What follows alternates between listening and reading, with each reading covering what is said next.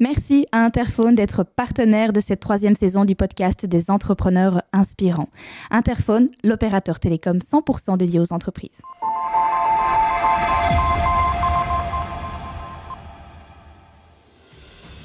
J'ai les meilleurs moments de l'année, c'est me réveiller en vacances vers 7-8 heures et euh, c'est de me retrouver au bord de la piscine, ouvrir un PC, prendre un café, préparer la journée pour que les hommes vers 9-10 heures quand ils commencent tout soit, tout soit en ordre. Donc finalement je travaille tous les jours même en vacances mais je prends énormément de plaisir, c'est limite un des meilleurs moments de la journée en vacances.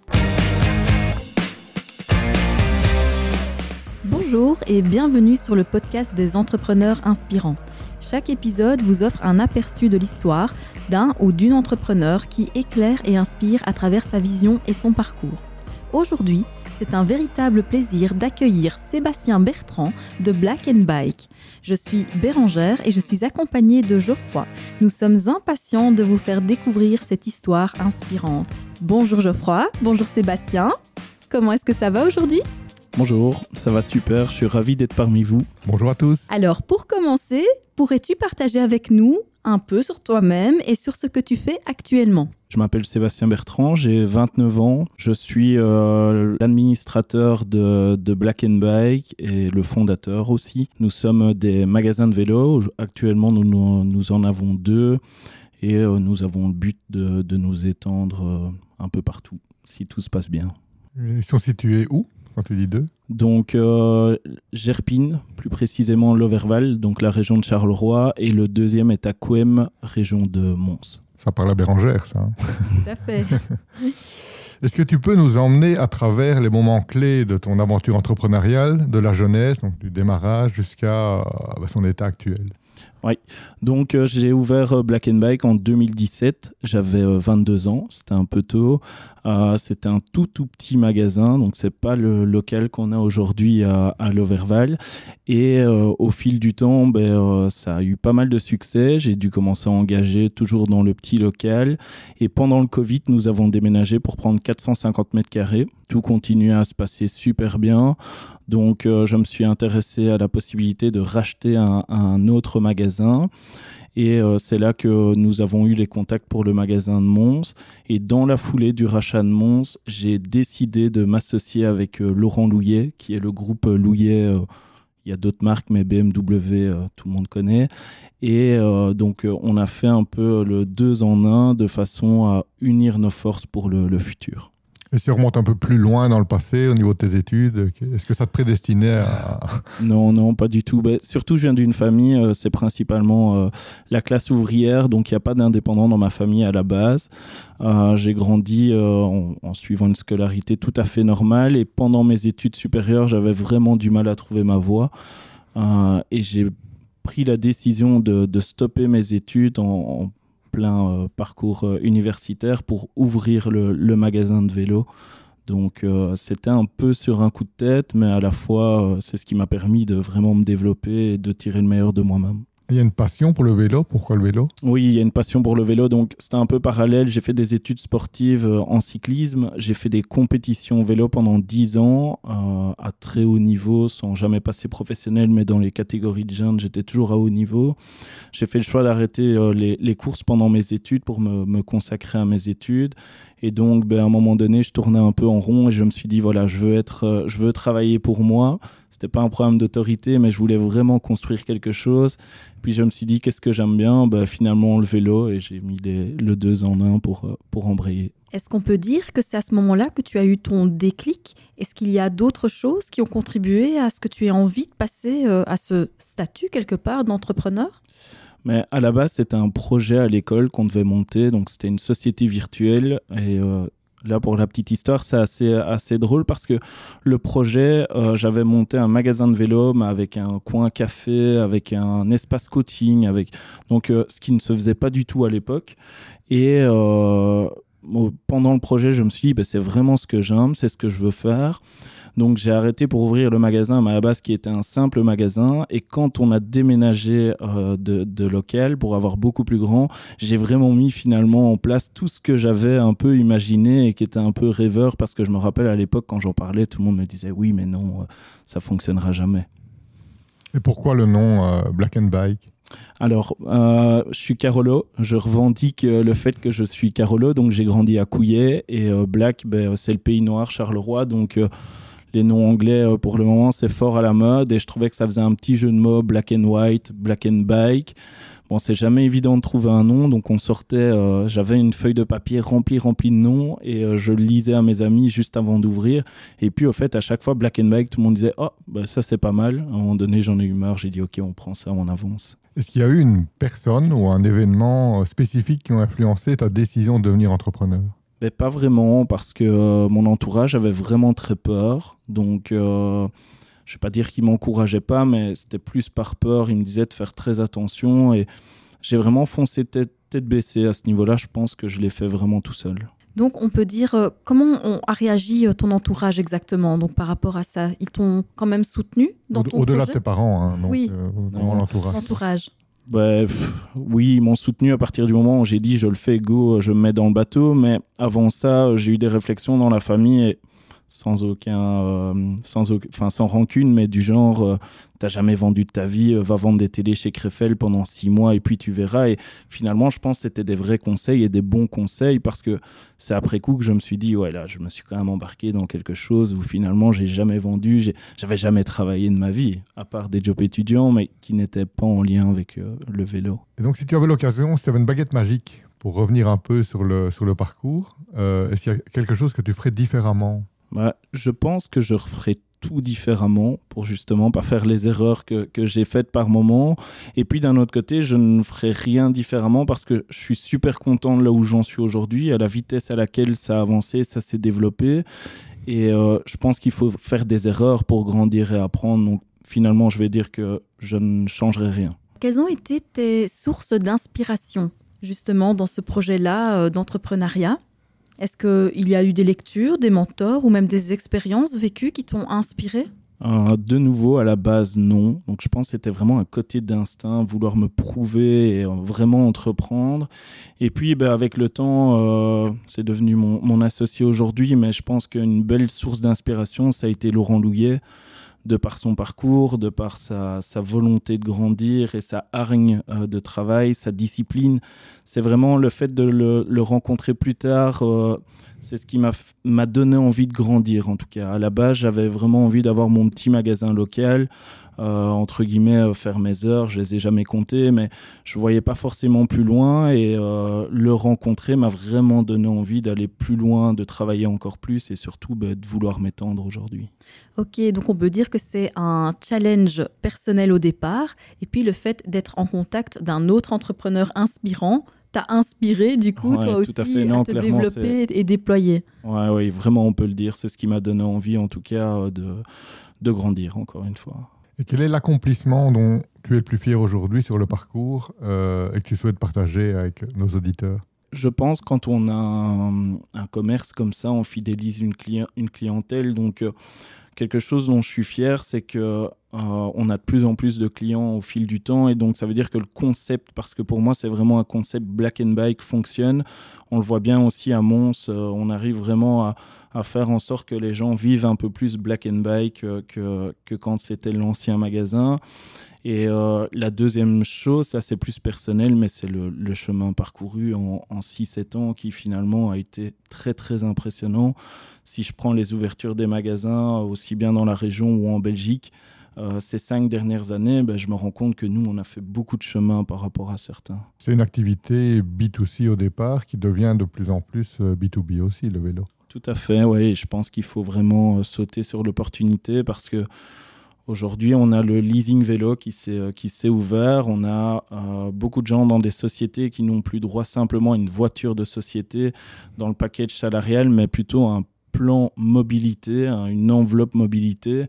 Et donc là, on travaille de plus en plus en B2B et on a une mission qui est vraiment parallèle, c'est avancé sur deux routes. Donc c'est la clientèle, le côté vélo passion sportif qui est très important. C'est ce qui fait que les magasins de, vélo ont, ont duré autant de temps jusqu'à aujourd'hui.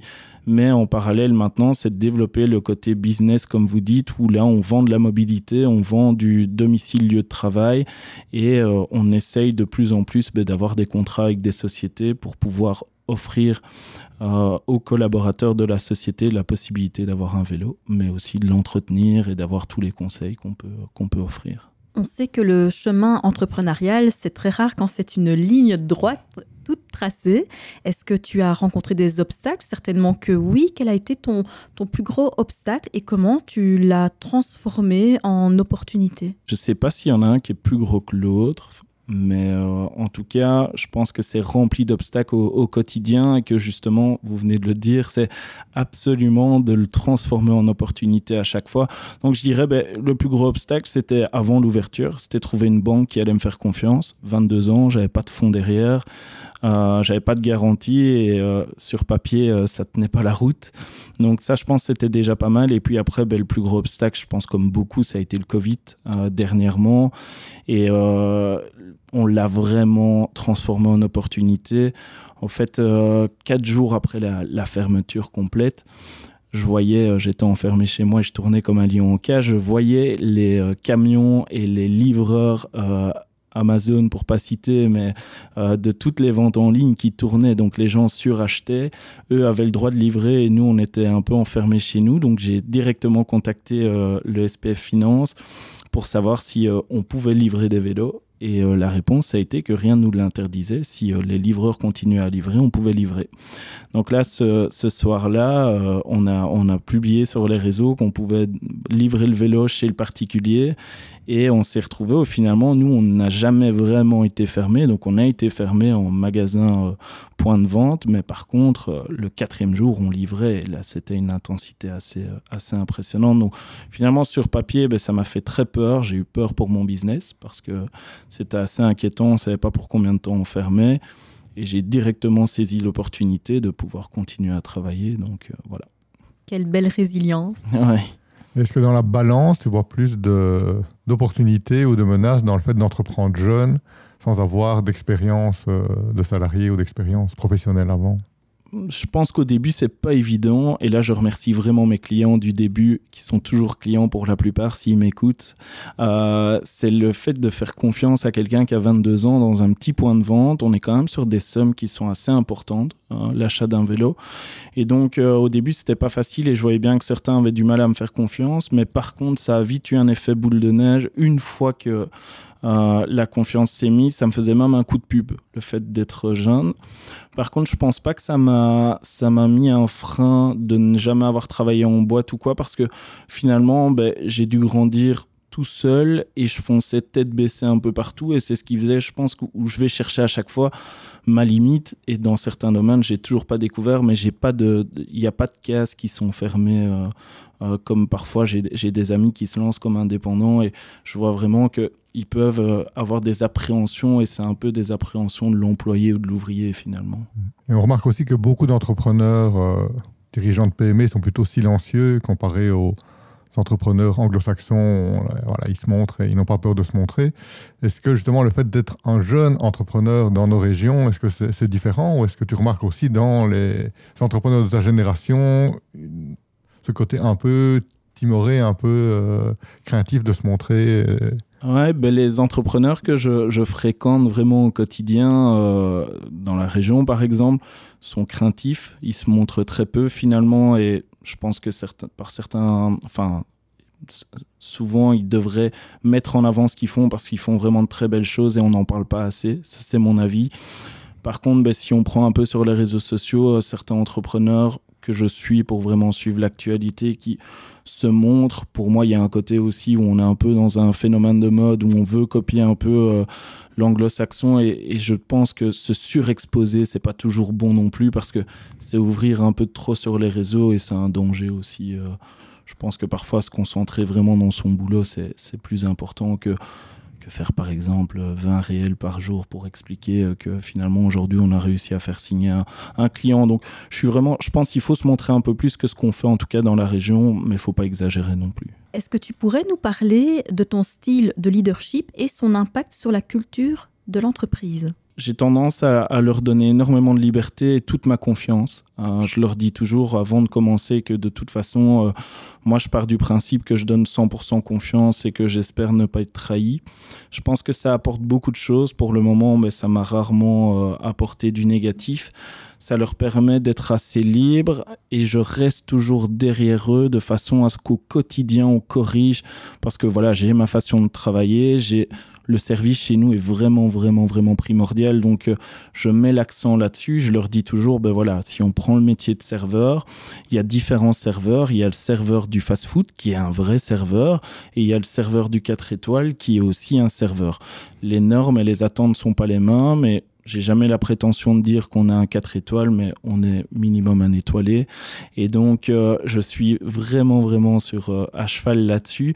Mais par contre, ils ont énormément de liberté. Et quand ils prennent une décision et que c'est pas la décision que j'aurais prise et que c'est plutôt l'inverse, j'essaye toujours de dialoguer avec eux pour comprendre pourquoi ils ont pris cette décision et leur expliquer que finalement, pour moi, c'était pas la bonne décision.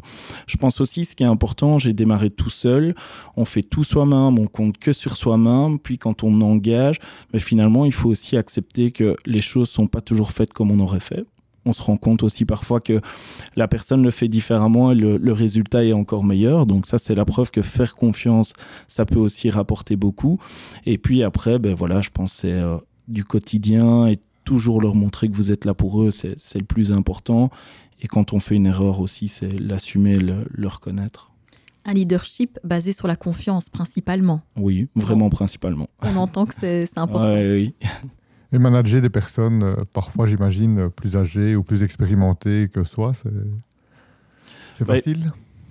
Je pense en tout cas dans mon cas, on, me le disait toujours, ah, tu vas voir quand tu vas engager quelqu'un qui est plus âgé. Et pour finir, je suis sûrement un des plus jeunes de l'équipe. Or apprenti, à mon avis, je suis le plus jeune. Et je me rends compte qu'au début, l'appréhension vient plus de la personne qui est plus âgée, surtout dans le rachat de Mons, hein, par exemple, parce qu'on a, on a gardé le personnel.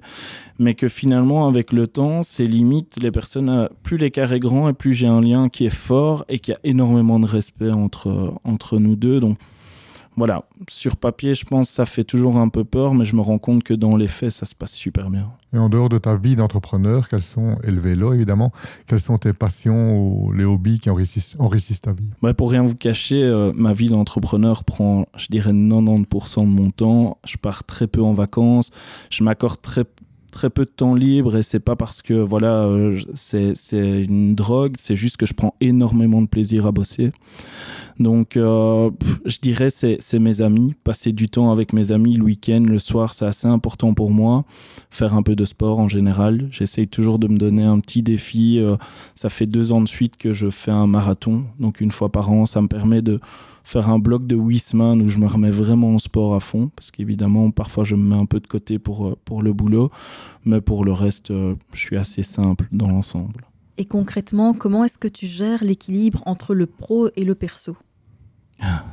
À 90% et 10%. Ouais. c'est assez compliqué à gérer. Je pense que comme c'est toujours le, le, pro est toujours en tête, ben finalement, euh, ça, ça, c'est toujours présent. Mais il y a des moments où voilà, je, je m'oblige à couper un dimanche après-midi en famille ou, euh, ou avec mes amis. Euh, là, je me dis que je dois vraiment laisser aller. De toute façon, je suis pas au boulot et que j'ai aucun impact sur, euh, sur ce que je fais. Donc voilà, c'est vraiment couper par certains moments et ne pas avoir peur de se dire cette fois-ci, je bloque et je me remettrai au boulot un peu plus tard. Et, et puis, j'ai souvent ça, je réserve jamais de vacances à l'avance. Mais il y a un moment où voilà, je me dis OK, là maintenant je dois vraiment partir et je peux euh, le lendemain être dans l'avion alors que c'était pas prévu, je vérifie jusqu'au niveau des équipes tout est en ordre. Et puis une fois que je suis parti, à chaque fois chaque fois je me dis ben finalement j'ai vraiment bien fait de le faire parce que je reviens encore plus motivé et ça m'a fait du bien. Donc je pense je m'écoute beaucoup et c'est ce qui fait que j'arrive à garder une belle cadence et, et d'être toujours heureux euh, sept ans plus tard en travaillant en fond tu fais toujours attention à répondre à tes besoins personnels quand tu le sens. En tout cas, euh, tu t'autorises ces moments de break. Ouais, oui, tout à fait. Alors parfois, j'ai pas le choix parce que il faut que quelque chose soit absolument fait et que je dois me sacrifier. Mais euh, quand j'ai vraiment vraiment envie de faire quelque chose, euh, j'hésite pas à dire ben voilà, je redéplace un peu le, planning pour pouvoir profiter ce soir, par exemple, et, et m'autoriser un restaurant ou une sortie entre amis. Quand tu es en vacances, tu arrives à déconnecter à 100% ou tu te retrouves quand même de temps en temps derrière ton téléphone à mmh. répondre à des mails? Non, je ne déconnecte jamais, mais de nouveau, c'est une volonté et c'est un plaisir. J'ai les meilleurs moments de l'année, c'est me réveiller en vacances vers 7-8 heures pendant que mes amis sont encore en train de dormir. C'est toujours assez festif les vacances de mon côté. Et euh, c'est de me retrouver au bord de la piscine, ouvrir un PC, prendre un café, préparer la journée pour que les hommes vers 9-10 heures quand ils commencent tout soit, tout soit en ordre. Donc finalement, je travaille tous les jours même en vacances, mais je prends énormément de plaisir. C'est limite un des meilleurs moments de la journée en vacances. Et face aux défis quotidiens et, surtout au stress, comment est-ce que tu arrives à maintenir une attitude positive et, te ressourcer? Je me souviens quand, euh, quand je, je, me suis lancé il, y va avoir 7 ans, j'ouvrais le, je regardais un peu plus le JT pour suivre l'actualité. Je me disais toujours, waouh, mais dans quoi tu te lances? Le monde va s'écrouler. Et, je me disais l'année prochaine il n'y a plus d'argent, l'économie. Et finalement je me rends compte que sept ans plus tard, euh, ben oui c'est compliqué, on est, on est en pleine crise, on va pas se le cacher, mais je pense qu'il y a un côté où l'entrepreneur n'a pas le choix que de relativiser euh, ce qui se passe, d'avancer, de se concentrer, mais surtout aussi anticiper au maximum, même si c'est de plus en plus compliqué. On ne sait jamais. Aujourd'hui, on se rend compte que même dans le milieu du vélo, on n'a plus de saison. On peut avoir un mois de juillet qui est complètement calme et un mois de décembre qui est dingue. C'est ce qu'on a eu l'année passée, par exemple. Mais c'est surtout anticiper et voir ce qui se passe. Et euh, je pense être le, essayer d'être prêt au maximum à, au changement et on va prendre l'exemple du B2B, on en parlait juste avant. Je pense que le, gérant de magasin de vélo qui aujourd'hui dit ben, Moi, j'ai toujours pas de solution de leasing à proposer, c'est sûr que dans le futur, ça va se compliquer, mais aujourd'hui, on en est conscient et ça se ressent, donc il faut agir. Quelles sont les valeurs qui te drivent au quotidien? Euh, bah, c'est surtout l'honnêteté. Je pense qu'il faut être honnête aussi bien vis-à-vis de ses collaborateurs que de ses fournisseurs, que de ses clients. Savoir reconnaître euh, quand on est en tort. Donc je dirais l'honnêteté, le travail. Euh, moi je pense qu'il n'y a vraiment rien de... On n'a rien sans travail, il n'y a rien qui tombe sans, sans vraiment se mouiller. Et euh, ça, c'est des valeurs qui sont assez importantes. Je vais faire un parallélisme. C'est euh, si on si on prend quelqu'un qui est énormément critiqué, peut-être pas connu de tous, mais c'est le rappeur Joule. Euh, ça, je me suis fort intéressé à sa vie parce que finalement, je me disais comment quelqu'un qui est autant critiqué, euh, qui vient finalement d'un milieu social, ben voilà, c'est un HLM à Marseille, il n'y a pas de maison de disques derrière, il n'y a pas grand-chose, il fait tout tout seul. Et euh, aujourd'hui, il rassemble, je pense, ses 2,3 milliards de vues sur YouTube. Donc, comment il est arrivé par là? Et au fait, ben, la conclusion, c'était le travail. Donc ça, je pense, c'est une valeur hyper importante. Comment envisages-tu l'évolution du monde entrepreneurial dans les dix prochaines années et la place de ton entreprise dans ce futur. Ben, de mon côté, vraiment dans le meilleur des mondes, ce serait de se déployer au maximum. Donc, euh, tant que ça fonctionne, continuer là-dedans. On a des boutiques. Euh, enfin, pour le moment, on a deux boutiques. J'espère qu'en 2024, on ouvrira d'autres points de vente. Et euh, en tout cas, ça c'est vraiment futur proche, c'est vraiment ce qu'on veut, travailler de plus en plus le B2B comme on l'a dit, parce que je pense qu'il va avoir énormément de parts de marché là-dedans. Mais surtout ne pas oublier aussi le, côté sportif et ce qui nous anime à la base, la passion du vélo, c'est faire du vélo pour le, le plaisir. Donc c'est pourquoi pas aussi avoir certaines boutiques où c'est des points de vente un peu plus spécifiques, où par exemple on vend que euh, du vélo de gamme ou alors euh, que du sur-mesure. Mais aussi ne pas oublier ben, qu'il y a l'e-commerce, ne pas oublier aussi euh, qu'on peut toujours développer d'autres business, même si c'est en rapport avec le vélo. Donc, j'ai rien de très précis à part pour le moment vraiment magasin de vélo, mais si on voit à un moment donné on, le connaît dans l'automobile, hein, que certaines marques veulent vendre de plus en plus en ligne. Mais je pense que là, il faudra prendre euh, une autre direction à un moment donné, même si pour moi, on, a, on est vraiment un acteur, on a un rôle à jouer dans, dans le monde du vélo parce que le conseil et, le service derrière est très, très, très important. Donc, je me rassure, on, se rend compte aujourd'hui que beaucoup de marques qui, pendant le Covid, ont essayé de vendre en ligne, reviennent en arrière et redemandent aux magasins de, de, de jouer leur rôle. Donc, euh, moi, j'avais une question aussi, c'est par rapport euh, au secteur qui, comme le secteur automobile, euh, on, assiste à certaines concentrations, on ne va pas citer de nom, mais certains plus gros concurrents se, rassemblent et se concentrent. Est-ce qu'il y a encore une place pour des petits acteurs, et je ne parle pas que pour toi, mais est-ce que certains qui nous écoutent euh, auront peut-être des vocations, est-ce qu'il y a encore une place pour des plus petits acteurs dans le secteur? Je pense qu'au fil du temps, ça va vraiment se compliquer. On le voit ici dernièrement. Donc, comme je disais, on est quand même en pleine crise. On vit plus les, années Covid, même si le, milieu du vélo, pour moi, se porte bien.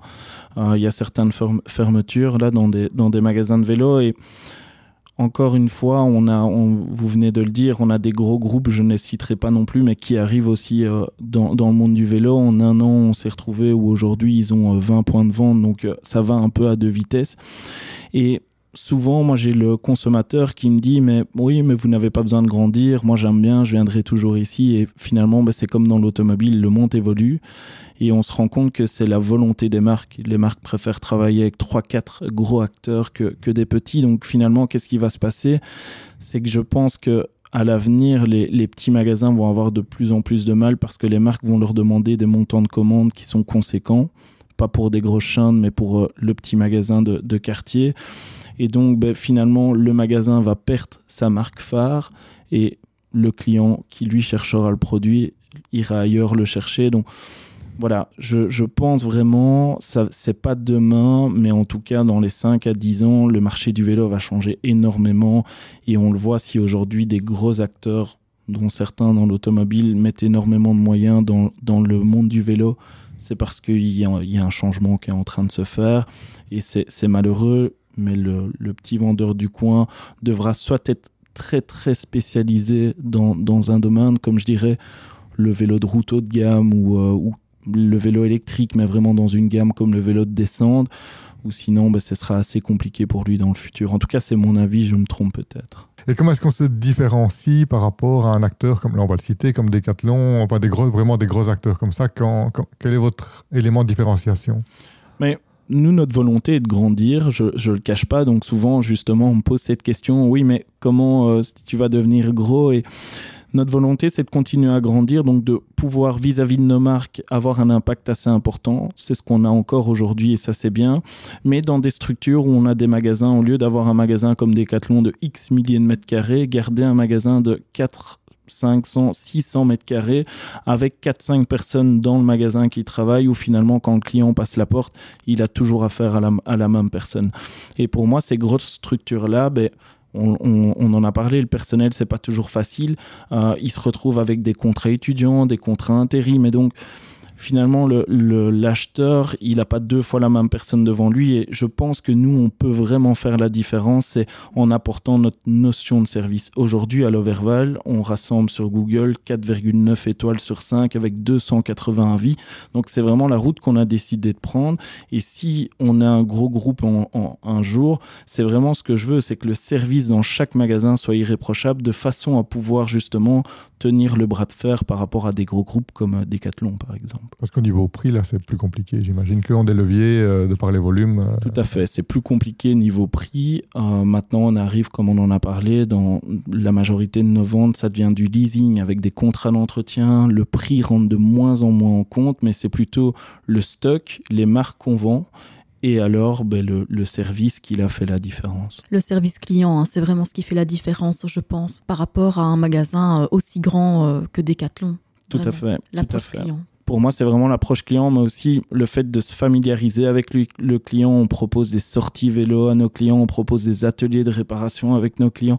On a un espace café dans chaque magasin de façon à ce que le client puisse, pendant les entretiens, continuer à bosser, prendre un café avant de récupérer son vélo. Donc ça, c'est toutes des petites choses, mais qui font que ça crée la différence et ça donne envie parfois, ben, comme vous l'avez dit, le prix, c'est de mettre la différence et le supplément chez nous parce qu'on apporte une plus-value.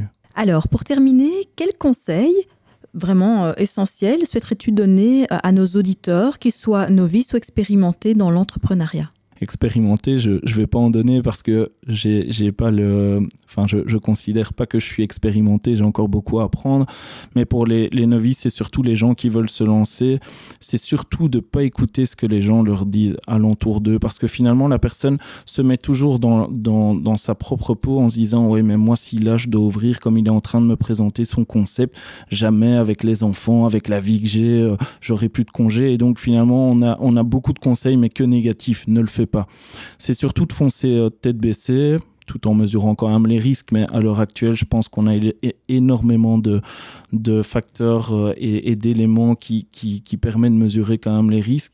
Donc de foncer tête baissée, de pas se retourner et bosser, bosser.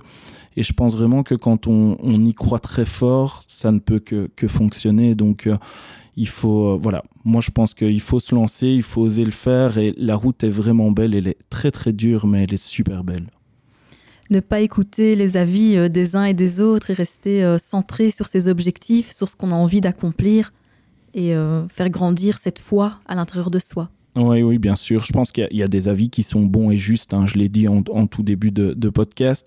Mais, euh, mais pour moi, c'est un peu euh, ce qu'on a à l'intérieur de nous qu'il faut faire parler plus que, que les avis. Une question bonus pour ma culture personnelle. Quel est le taux d'électrification aujourd'hui dans un vélo qui sort traditionnel? Combien d'électriques sortent? Alors nous, on a un magasin qui est réputé pour encore vendre euh, énormément sportifs, donc nos, statistiques sont pas sont pas hyper bonnes et je connais pas la statistique du pays, mais on est à 72% de, de vélos électriques. Et pour vous donner une idée, il y a 7 ans, on était à peine 6-7%. Donc euh, là, c'est vraiment énorme. Je pense que dans 4-5 ans, on dépassera les 80%. Ouais, donc il y a une vraie électrification du, du, marché. Tout à fait. Et pour deux choses. La première, ben, le produit arrive, il est super agréable. Donc même, le, je vais prendre l'exemple du vététiste qui commence à vieillir et qui se dit, ben voilà, moi j'ai envie de continuer à rouler avec les copains, mais ça devient dur il achète là, ben, il délaisse le musculaire pour acheter un vélo électrique. Mais ce qu'on a vraiment et ce qui a fait influencer les statistiques, euh, c'est l'arrivée d'une nouvelle clientèle. Euh, monsieur, madame, tout le monde qui vont au boulot bosser. Euh, deuxième chose, ben, les gens qui sont plus âgés et qui finalement avaient rangé le vélo dans l'abri de jardin parce que c'était plus possible vu la, région la Wallonie c'est pas assez facile il y a pas mal de dénivelé et là au fait ben, toute cette, euh, toute cette population-là rachète un vélo de façon à, pouvoir en profiter parce que le fait que ce soit un vélo électrique, ça permet de passer partout et de prendre beaucoup de plaisir. Moi, je dis toujours, le vélo électrique, finalement, c'est faire l'effort d'une marche, donc marcher dans la rue, mais à la vitesse d'une course à pied. Donc, on prend que du plaisir, quel que soit le niveau, quel que soit le fait d'en avoir besoin ou pas. C'est souvent un long débat. Les sportifs trouvent que c'est fainéant de faire du vélo électrique, mais je suis vraiment pas d'accord parce que on peut être sportif et aller en vélo électrique pour découvrir du paysage, tout simplement. C'est sur cette belle histoire entrepreneuriale inspirante que nous allons clôturer ce podcast. Un grand merci Sébastien pour ce partage et merci également à toi Geoffroy. Chers auditeurs, nous vous remercions de nous avoir accordé votre temps.